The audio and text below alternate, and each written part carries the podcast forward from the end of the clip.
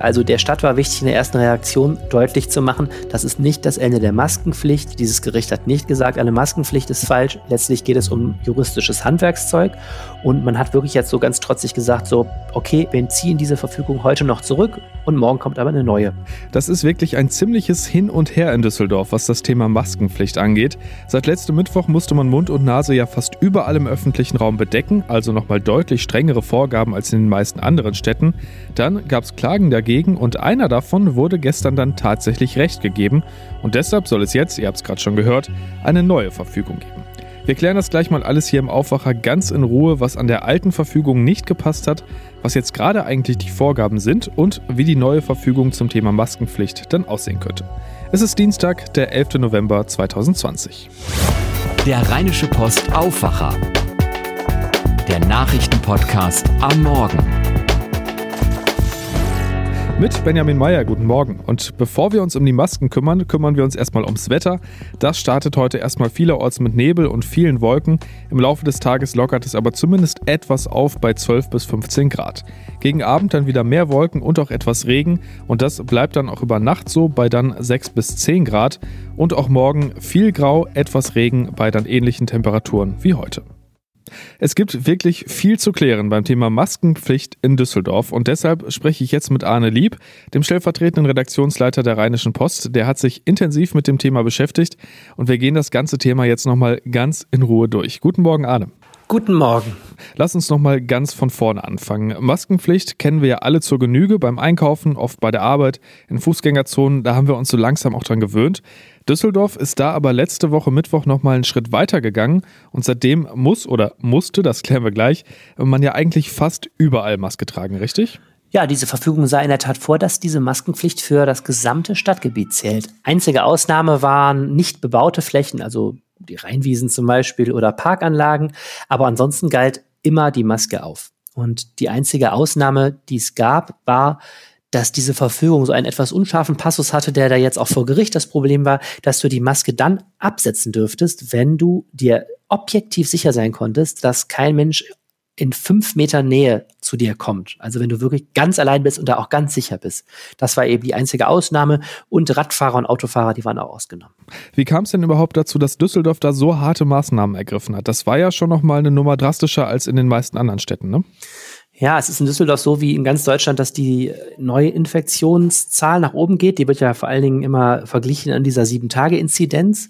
Und äh, die ging letzte Woche über 200 erstmalig. Und das war dann so etwas, wo die Stadtverwaltung gesagt hat, da müssen wir jetzt so die nächste Eskalationsstufe der Schutzmaßnahmen uns überlegen. Und dann war eben die Idee zu sagen, okay, wir ähm, machen das jetzt gar nicht mehr so punktuell, sondern sagen, wir machen überall diese Maskenpflicht. Und äh, die zweite Idee war eben dahinter, dann gibt's auch keine Überlegung mehr, ob die jetzt gerade hier gilt oder nicht, weil dann weiß jeder Bürger, sie gilt halt überall. Wobei das mit dem überall dann ja doch noch zum Streitpunkt geworden ist, da kommen wir aber gleich zu. Ähm, wie ist denn diese doch ziemlich harte Maßnahme bei den Düsseldorfern angekommen?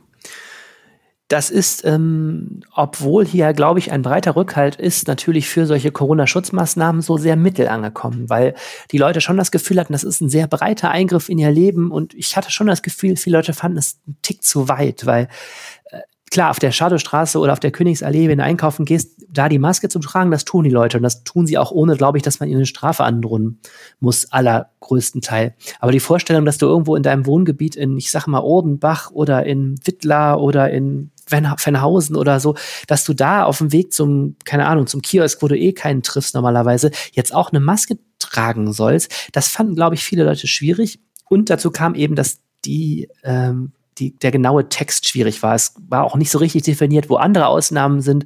Was ist mit Radfahrern? Was ist mit Kindern und so weiter? Also wir haben doch viele kritische Fragen bekommen. Ich hatte den Eindruck, dass ist nicht so super gut angekommen, auch wenn die äh, Motivationslage dahinter, glaube ich, den Leuten ziemlich klar ist. Und das andere ist, der Düsseldorfer Oberbürgermeister Stefan Keller hat gesagt, ähm, man müsse der Stadt vertrauen, sie würde das mit Fingerspitzengefühl anwenden. Er hat das Beispiel genannt, wer jetzt in äh, Unterbach mal eben zum Briefkasten geht und hat dann die Maske nicht auf, der würde mit Sicherheit jetzt kein Knöllchen kriegen.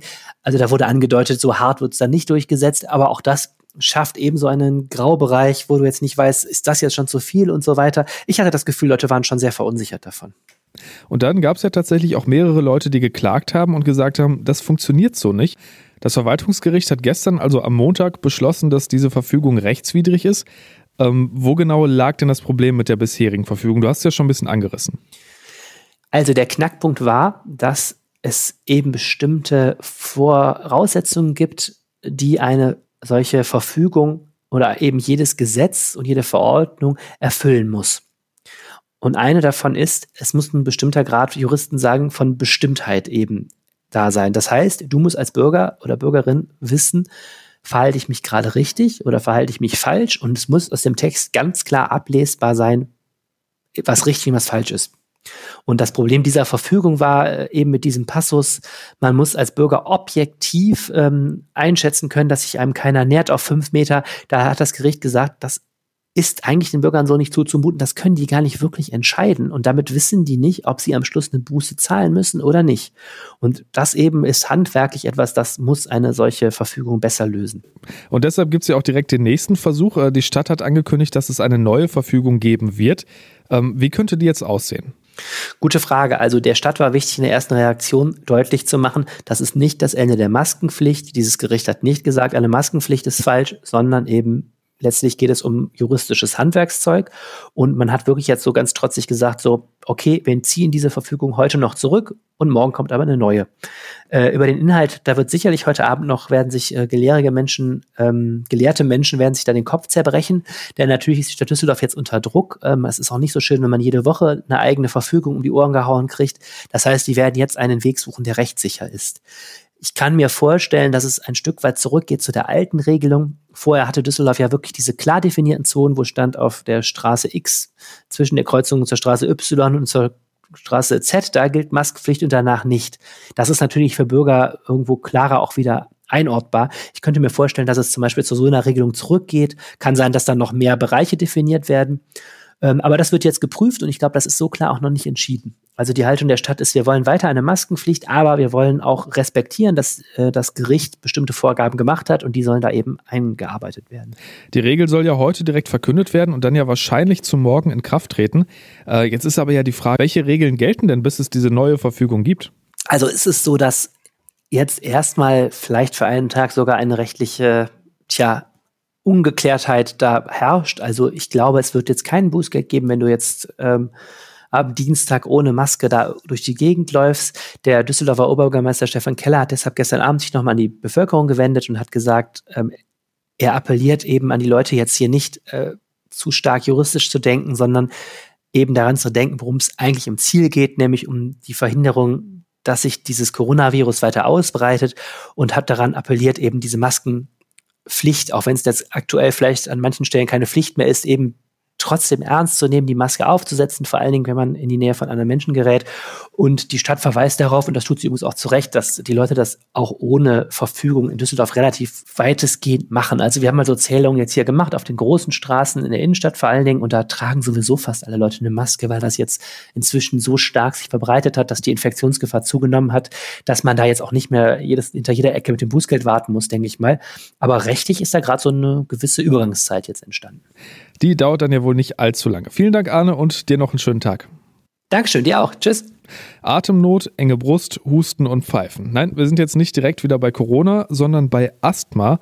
Und das ist ja eine Volkskrankheit. Die AOK hat jetzt einen Bericht zu Asthma in Deutschland veröffentlicht. Und da gibt es eine gute und eine schlechte Nachricht. NRW ist Asthmaland, jedenfalls im Vergleich. Aber immerhin, in Bezug auf Corona gibt es einigermaßen gute Nachrichten für Asthmatiker. Helene Pawlitzki aus dem Aufwacherteam hat mit RP-Wirtschaftschefin Antje Höning darüber gesprochen. In Nordrhein-Westfalen gibt es die meisten Asthmatiker bundesweit. Wie groß ist denn der Unterschied? Wie hoch sind die Zahlen? Ja, in Nordrhein-Westfalen ist die absolute Zahl schon mal am größten. Das ist aber ja nicht überraschend, weil wir ja das größte Bundesland sind. Aber es ist eben auch die Quote am höchsten der Asthmatiker. In Deutschland sind 4,2 Prozent der Menschen Asthmatiker. In Nordrhein sind es 4,7 Prozent und in Nordrhein-Westfalen auch. Und das ist natürlich ähm, ein Problem. Ja, du hast jetzt gerade Nordrhein erwähnt. Was genau bedeutet das? Ja, die Krankenkassen und Ärzteabrechnungen teilen die Gebiete ja so ein bisschen anders auf als Bundesländer und wir reden äh, über Nordrhein. Das erstreckt sich von Kleve bis Aachen, Euskirchen, Düsseldorf, aber eben auch Städte im Ruhrgebiet Oberhausen, Essen und Wuppertal. Und Essen zum Beispiel ist gleich eine Großstadt mit einer besonders hohen Asthmatikerquote, 4,88 Prozent, was auch möglicherweise damit zusammenhängt, dass Essen eine große Stadt ist, wo tendenziell die Luftqualität schlechter ist als auf dem Land. Mhm. Wie sieht's denn ganz generell innerhalb von Nordrhein-Westfalen beziehungsweise von Nordrhein aus? Lässt sich da irgendwas sagen, wo die Asthmatikerquote höher ist? Ja, da gibt es eindeutig ein Stadt-Land-Gefälle. Also besonders äh, wenig Asthmatiker gibt es zum Beispiel am Niederrhein, in Kleve und in Wesel, aber auch im Oberbergischen Kreis. Besonders hoch ist der Asthmatikeranteil in Remscheid, ist der Träger der roten Laterne. Über sechs Prozent der Menschen hier leiden an Asthma. Auch Wuppertal, Solingen und Mönchengladbach kommen auf über fünf Prozent. Und die Krankenkassen erklären das so, dass einmal die Luft in großen Städten möglicherweise schlechter ist und schlechte Luft trägt zum Asthma bei. Aber auch wenn es Städte sind, wo es besonders viele fettleibige Menschen gibt, befördert das Asthma, denn ähm, Fettleibigkeit ist einer der Risikofaktoren, der den Ausbruch von Asthma begünstigt. Okay, interessant. Also es ist kein Wunder, dass es nicht überall gleich viele Menschen mit Asthma gibt, aber das hört sich schon so an, als ob es da eine ganze Reihe von Faktoren gäbe, die da eine Rolle spielen. Ja, genau. Ähm, also das eine Thema ist äh, Luft in der Stadt generell, Stadt mit viel Industrie, wo die Luft tendenziell schlecht ist oder mit einem schlecht gemanagten Verkehrsfluss in der Stadt ist schon mal ähm, ein Problem. Dann Anteil der Fettleibigen ist ein Problem und natürlich das wie immer am Pranger stehende Rauchen ist ein Problem. Auch Tabakkonsum ist ein großer Auslöser für ähm, Asthma und auch wo, aus welchen Gründen auch immer, besonders viele Raucher sind, ähm, ist der Anteil der Asthmatiker deutlich höher.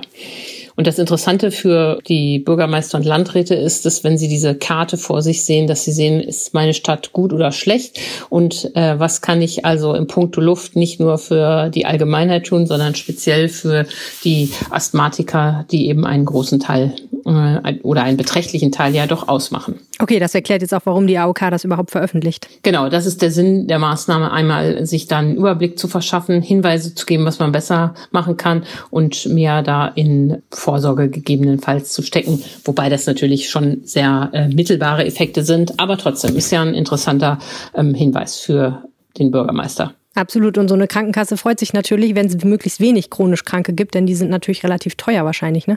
Ja, genau. Es gibt ja verschiedene Formen von Asthma. Das eine ist das allergische Asthma und das andere ist das nicht allergische Asthma. Wenn man an so einem allergischen Asthma leidet, das äh, Huckepack mit Heuschnupfen ist, hat man da eben leider auch oft äh, viele Jahre, wenn nicht das ganze Leben was davon und muss eben entsprechend auch von den Ärzten behandelt werden. Es gibt auch Asthma, was nur kurze Zeit auftritt. Und vor allen Dingen äh, kann es auch sein, und das ist eine große Hoffnung, dass wenn Kinder Asthma haben, dass sich das in der Pubertät auch auswächst. Da gibt es einen sehr spannenden Befund noch, wie ich finde, der auch durch die Zahlen im Rheinland bestätigt werden, dass nämlich bei äh, Jugendlichen und Kindern bis 14 Jahren sind Jungen deutlich stärker von Asthma betroffen als Mädchen. Im Erwachsenenalter kehrt sich das dann allerdings um. Da sind Frauen häufiger betroffen als Männer. Und das erklären die Ärzte und Kassen so, dass es dabei immer darum geht, wie äh, klein und eng die Bronchien sind. Und ähm, bei, äh, bei den Jungen sind sie äh, eben im Schnitt ähm, kleiner als bei den Mädchen. Darum wirkt sich das so aus. Und äh, später kehrt sich das aus dem gleichen Grunde eben um. Und äh, auch das begünstigt Asthma, wenn der ganze Atemwegsapparat kleiner ist und die Beengung dort stärker ist. Total interessant. Jetzt können wir dieser Tage natürlich nicht über so eine Atemwegserkrankung reden, ohne mal kurz das C-Wort zu benutzen, nämlich Corona. Wie sieht's denn da aus? Sind Menschen, die Asthma haben, tendenziell auch in größerer Gefahr, schwer an Covid-19 zu erkranken? Ja, das fand ich auch genau die spannende Frage. Und am Anfang der Pandemie sah es ja so aus, als äh, würde Asthmatiker zu einer besonderen Risikogruppe gehören, was ja auch so plausibel scheint. Beide Krankheiten setzen an den Atemwegen an. Jetzt äh, berichtet die AOK und äh, sie hat sich da ja mit Wissenschaftlern und auch Ärzten natürlich äh, beraten ähm, und die schreiben das für sie auf, dass Asthma-Patienten doch kein höheres Risiko haben, an Corona zu erkranken als ähm, andere Patienten. Also die üblichen Risikofaktoren Alter, Übergewicht spielen natürlich da auch eine Rolle, aber nicht ähm, das Asthma als solches ist kein zusätzlicher Risikofaktor. Und ich finde, das ist echt eine beruhigende Nachricht ähm, für die bald halbe Million Asthmatiker in Nordrhein. Auf jeden Fall. Herzlichen Dank, Antje Höning. Sehr gerne.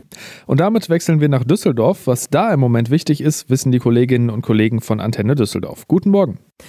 Schönen guten Morgen, Benjamin. Charlotte Großer ist hier. Wir sprechen heute natürlich auch über die Maskenpflicht, aber eben auch über andere Themen. Und zwar hat der Fahrradclub ADFC jetzt ein Handlungskonzept vorgestellt, wie das Fahrradfahren hier in Düsseldorf sicherer werden kann. Um, ähm, an gleich zwei großen Geschäftsstandorten in Düsseldorf soll sich einiges verändern, nämlich bei der Metro und beim alten Telekom-Gelände. Und die Uniklinik hier in der Stadt nimmt jetzt wieder mehr Patienten auf, nämlich auch solche, die nicht unter Corona leiden. Der ADFC in Düsseldorf hat der Stadt ein Konzept vorgelegt, in dem er verschiedene Maßnahmen für einen sicheren und besseren Radverkehr fordert. So sollte unbedingt das Radhauptnetz fertiggestellt werden, wie im Wahlkampf zugesagt worden sei. Vor allem müssten aber auch Gefahrenstellen beseitigt werden, sagt Lerke Thürer vom ADFC. Schlaglöcher, Baumwurzeln zu hohe Bordsteine. Schlechte Baustellenführung, wo man gar nicht weiß, wie man an einer Baustelle überhaupt vorbeifahren soll. Wir fordern auch, dass besonders unfallträchtige Kreuzungen schnell entschärft werden, zum Beispiel durch getrennte Grünphasen äh, für Auto und Fahrrad oder auch Abbiegeverbote für Lkw, muss man sehen. In den letzten Monaten sind drei Menschen gestorben an großen Kreuzungen. Das finden wir sehr schlimm. Wichtig seien auch breite Spuren, die von Autos und Fußgängern getrennt seien. Der ADFC fordert, dies in der neuen Wahlperiode bis 2025 umzusetzen. Das Metrogelände in Grafenberg soll sein Gesicht verändern. Heute Nachmittag stellt die Stadt den zuständigen Bezirkspolitikern die Planungen vor. Antenne Düsseldorf-Reporter Dennis Lieske kennt schon erste Einzelheiten. Die Metroverwaltung soll an der Schlüterstraße bleiben, der Cash-and-Carry-Markt nicht. Auf dem gut neun Hektar großen Gelände sollen vor allem Wohnungen gebaut werden, aber auch Kitas und eine Grundschule könnten entstehen. Im Sommer durften Bürger ihre Ideen einbringen. Sie wünschen sich vor allem Gastronomie und Einzelhandel, einen Wochenmarkt und viel Grün. Diese Vorschläge werden jetzt 15 Planungsteams in ihre Entwürfe einarbeiten. Eine Jury wählt die fünf Besten aus, die dann noch einmal nachlegen können. Danach soll der Sieger gekürt werden. Bis die Bagger anrollen, wird es aber noch einige Jahre dauern. Und wir bleiben beim Thema Wohnungsbau. Auf dem ehemaligen Telekom-Gelände an der Sohnstraße in Grafenberg sollen Wohnungen gebaut werden. Das geht aus Unterlagen hervor, die Antenne Düsseldorf vorliegen. Der Planungsausschuss soll Ende des Monats grünes Licht für einen städtebaulichen Wettbewerb geben. Dann sollen Teams aus Stadtplanern und Landschaftsarchitekten Vorschläge machen. Ende des Jahres soll es eine Ausstellung und eine Bürgerbeteiligung geben. Im kommenden Jahr soll der Wettbewerb dann starten. Das Grundstück ist vier Hektar groß. Die Telekom hat ihre Zentrale vor einigen Jahren aufgegeben. Seitdem liegt das Gelände brach. Seit dieser Woche können auch Nicht-Corona-Patienten in der Uniklinik hier in Düsseldorf aufgenommen werden. Zuvor wurden diese nur stationär behandelt. Voraussetzung ist, dass die Behandlung in den kommenden vier Wochen dringend erfolgen muss. Damit soll eine Balance zwischen der Behandlung von Covid-19-Patienten und anderen Erkrankten ermöglicht werden. Um eine Überlastung der Klinik zu vermeiden, sollen aber weiterhin Beschränkungen gelten. Die Uniklinik folgt damit der Strategie, die Belegung des Hauses regelmäßig an die aktuelle Corona-Lage anzupassen. Soweit war's das von mir hier aus Düsseldorf. Zum Nachlesen stehen diese und weitere Meldungen auf unserer Homepage antennedüsseldorf.de und zu hören gibt es die Lokalnachrichten jeden Tag um halb bei uns im Radio oder auch im Livestream. Vielen Dank. Schauen wir noch, was heute noch Thema werden könnte. Und eines davon ist auf jeden Fall der 11.11. .11. in Köln. Karneval ist abgesagt, das habt ihr alle mitgekriegt. Jetzt ist aber eine Kundgebung für den Tag angemeldet worden und zwar vom Bündnis Querdenken. Deren Demo ist ja am Wochenende in Leipzig völlig aus den Fugen geraten. 20.000 Menschen hatten da demonstriert und massenhaft gegen die Auflagen zur Eindämmung der Pandemie verstoßen, also vor allem gegen die Maskenpflicht. Die Kundgebung an der Deutzer Werft in Köln ist allerdings durch eine Auflage der Stadt auf 100 Teilnehmer begrenzt. Und Bundeskanzlerin Angela Merkel berät sich heute unter anderem mit EU-Ratschef Charles Michel über islamistischen Terror. Neben Michel und Merkel sollen bei der Videokonferenz auch der französische Präsident Emmanuel Macron, der österreichische Kanzler Sebastian Kurz und EU-Kommissionschefin Ursula von der Leyen dabei sein. Hintergrund sind die jüngsten Attentate in Dresden, Nizza und Wien. Danach hat es Forderungen nach einer besseren Koordination innerhalb Europas beim Kampf gegen den Terror gegeben. Und das war der Rheinische Post Aufwacher am 10. November 2020. Habt einen schönen Dienstag und bis dann. Mehr bei uns im Netz www.rp-online.de